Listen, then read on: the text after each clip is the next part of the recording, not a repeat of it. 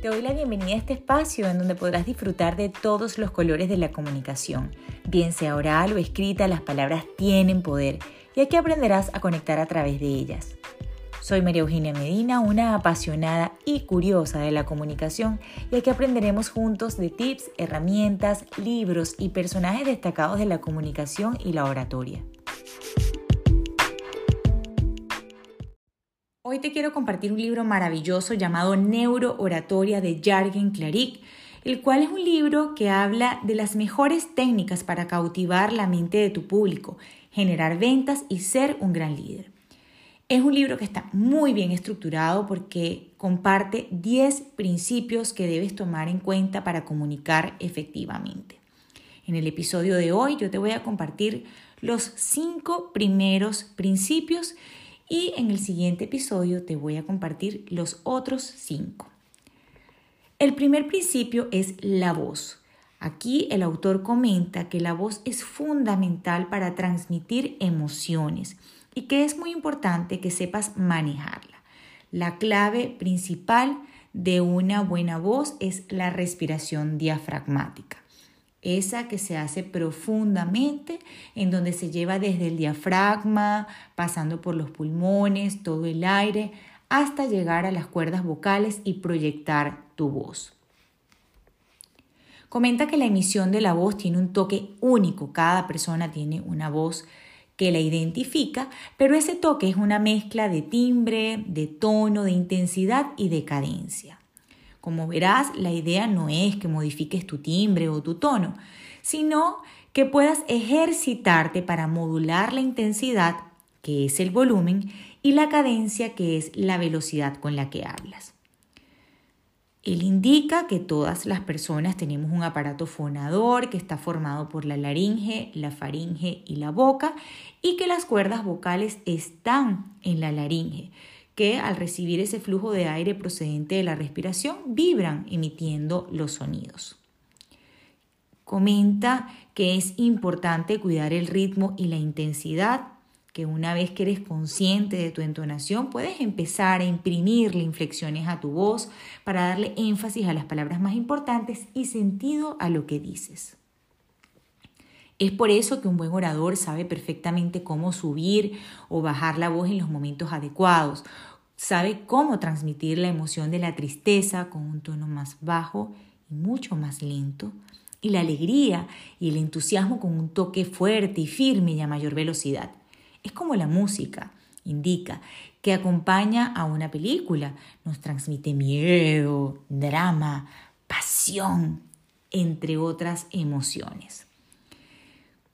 Indica que está demostrado que un buen orador no tiene que hablar siempre fuerte y con entusiasmo como muchas personas creen, que tú puedes bajar el volumen de tu voz, hablar despacio, tranquilo, pero si de repente lo mezclas con velocidad, si cambias los tonos, el efecto será bastante más poderoso. Hace mención a un punto muy importante y es que eh, puedes aprender a leer la postura de las personas que te escuchan, los movimientos de sus manos, su mirada, la respiración, los gestos de las personas que te están escuchando. Y eso te sirve de guía para identificar si vas por buen camino y estás siendo capaz de mantener el interés y la atención de tu público. O si por el contrario los estás aburriendo y es necesario que cambies de estrategia en cuanto a las inflexiones de tu voz. Entonces, bien, la pregunta es cómo saber a quién hay que hablarle de manera más rápida o más fuerte o más lenta o más tranquila. En realidad no hay una fórmula. Como se trata obviamente de un asunto de ensayo y error, la mejor manera de aprender a calibrar es la práctica. Esto en cuanto a la voz.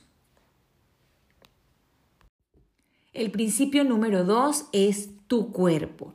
El autor habla de que todo lo que haces con tu cuerpo comunica y es por ello que debes ser muy consciente de cada una de las cosas que haces. Pero menciona algo muy importante y llamativo y es que el lenguaje corporal va de la mano con tu estado de ánimo. Así que aquí hace un llamado a mejorar el estado de ánimo y te comparte cuatro tips que te ayudan a hacerlo. El primero es que te aflojes, que camines moviendo suavemente los brazos y que si puedes cambiar radicalmente de postura, lo hagas. O sea, si estás sentado, rápidamente cambia y te pones de pie. Y esto hace que empiece a mejorar tu estado de ánimo, moverte. Número dos, que camines como un niño. No sé si has visto cómo caminan los niños, que van rebotando, balanceando los brazos, moviendo las piernas, mirando para todas partes.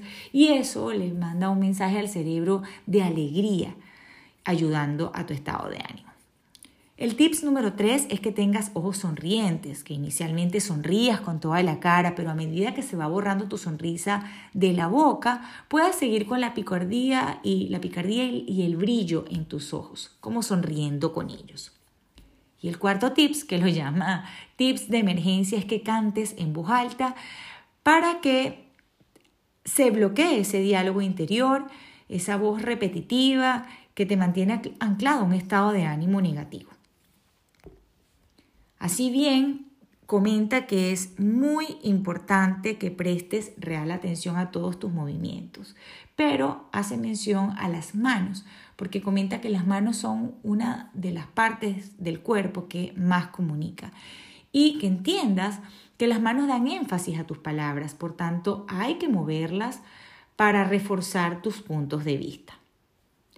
En cuanto a los pies, dice que deben estar bien plantados, a la altura de los hombros, pero yo aquí hago un inciso en que no solamente cuando el público te esté viendo, sino también a través de una pantalla de la virtualidad, así estés sentado y tus pies no se vean, los mantengas plantados al piso para que te genere seguridad, estabilidad y evites esos balanceos que te pueden hacer distraer a la audiencia y a ti también.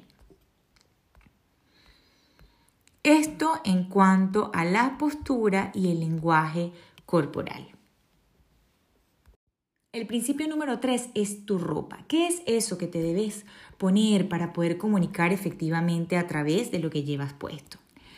El autor empieza con la historia de Steve, Jobs en sus inicios cuando fue a visitar la compañía Sony y el dueño japonés le comentó que tenían uniforme porque esto les resultaba un vínculo para todos los empleados de la compañía.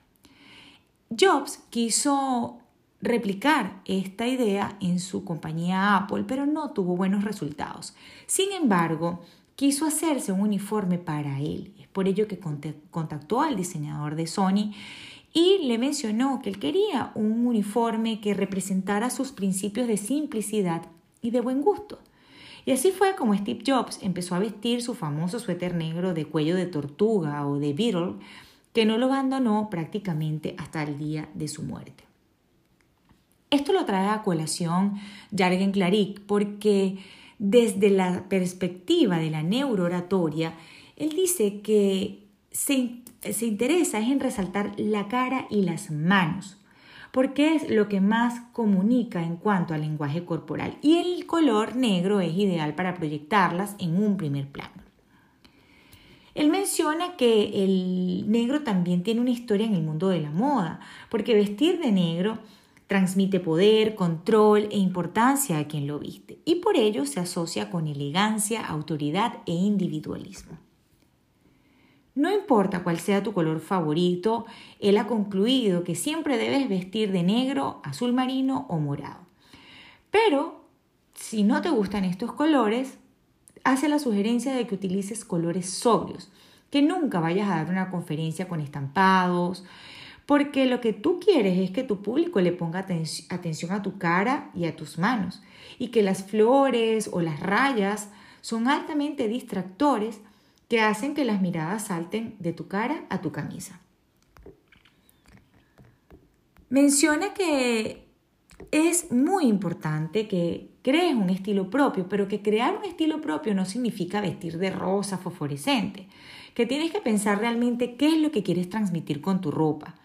Entender que lo importante cuando hablas eres tú y no eso que llevas puesto. También indica que en el caso de las mujeres llevar escotes provocativos, accesorios muy recargados o minifaldas hace que la atención se vaya netamente a cómo te ves y no a lo que estás diciendo. En resumen, tienes que entender que la idea de tu ropa para comunicar es precisamente esa, comunicar. No se trata de impresionar a nadie con tu look ni de llamar la atención solo porque sí. El cuarto principio es tu presentación de PowerPoint. Sí, el autor sugiere PowerPoint porque te ayuda a hacer una presentación lo más sencilla posible y eso es lo que él sugiere. ¿Por qué? Porque se supone que lo importante, lo que debe resaltar son tus ideas, que tú puedas compartir con el público algo nuevo, algo que pueda ayudarles en su vida, que no se trata de impresionarlo con hermosas imágenes y un sonido envolvente. Él menciona que en sus presentaciones usa fondo negro con letras blancas, por la misma razón que recomienda vestir de negro en el escenario. Además, él en sus presentaciones, cada cuatro o cinco diapositivas, introduce un fondo rojo que hace que el cerebro de las personas despierte, porque el rojo es un color de fuerza y de actividad. Luego de otra serie de diapositivas con fondo negro como las del principio, mete un fondo blanco, que es como hablar en voz baja y sirve de descanso. En cuanto a la letra a usar, él sugiere la Arial porque tiene una tipografía neutral. También hace énfasis en que no se usen gráficos o tablas con muchos porcentajes, sino que se utilicen infográficos, que son esas fotos e imágenes grandes que ayudan a mostrar ciertas cantidades, ciertas situaciones y le ayudan a las personas a digerir mejor los datos porque le, proporcionan al cerebro imágenes vívidas que son altamente conectivas. Y termina este apartado hablando de las metáforas. Menciona una frase de José Ortega y Gasset en donde comenta que la metáfora es probablemente el poder más fértil que posee el hombre. Que, que tengas la capacidad de cambiar tal vez frases por imágenes que puedan reflejar o representar lo que tú quieres decir y que conecten rápidamente con el cerebro de las personas. Da un ejemplo aquí de una frase que dice alcemos la voz y cambiarla por una imagen lo cambia por un megáfono en acción. Entonces es muy fácil que las personas puedan relacionar esa imagen con la frase. Y para terminar, este episodio de los primeros cinco principios que menciona Jürgen Klarik en este libro es el tiempo, tu tiempo. Este es el principio número cinco. Comenta que hay muchos estudios en cuanto al tiempo. ¿Cuándo, cuándo, ¿Cuánto debes tardar en una presentación? Si son 20 minutos, si son 45, si son 60 en el caso de las charlas TED se menciona que 18 es un buen espacio de tiempo para mantener la atención en la presentación, pero no se llega a un acuerdo en cuanto al límite de tiempo. Entonces, ¿de qué depende según el autor? De cómo vas a estructurar el tiempo y tu presentación. Bueno, que lo planifiques en función de las personas a las cuales les vas a hablar que se debe conocer la audiencia a la que le vas a hablar para que tú puedas estructurar de esta manera tu presentación e ir midiendo cuáles son los espacios de tiempo en la que vas a estar dándole la conferencia o, haciendo una presentación. Él comenta que es muy importante que independientemente del tiempo que vas a utilizar, que se, haga un, que se abra un espacio o una pausa tal vez para preguntas y respuestas.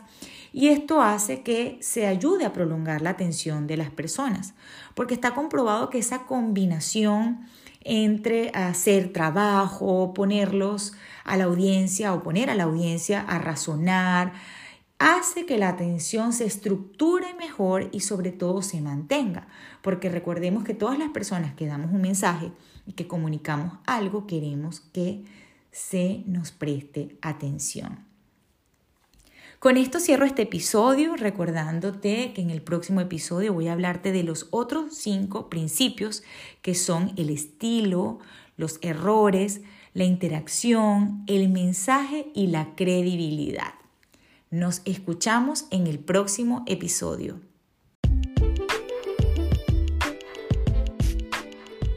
Quiero darte las gracias por escuchar el episodio y decirte que estás en libertad de hacer lo que quieras con él. Suscríbete, dale una valoración, compártelo o deja tus comentarios. Lo importante es que te sea de utilidad y lo hayas disfrutado. Nos escuchamos en el próximo episodio.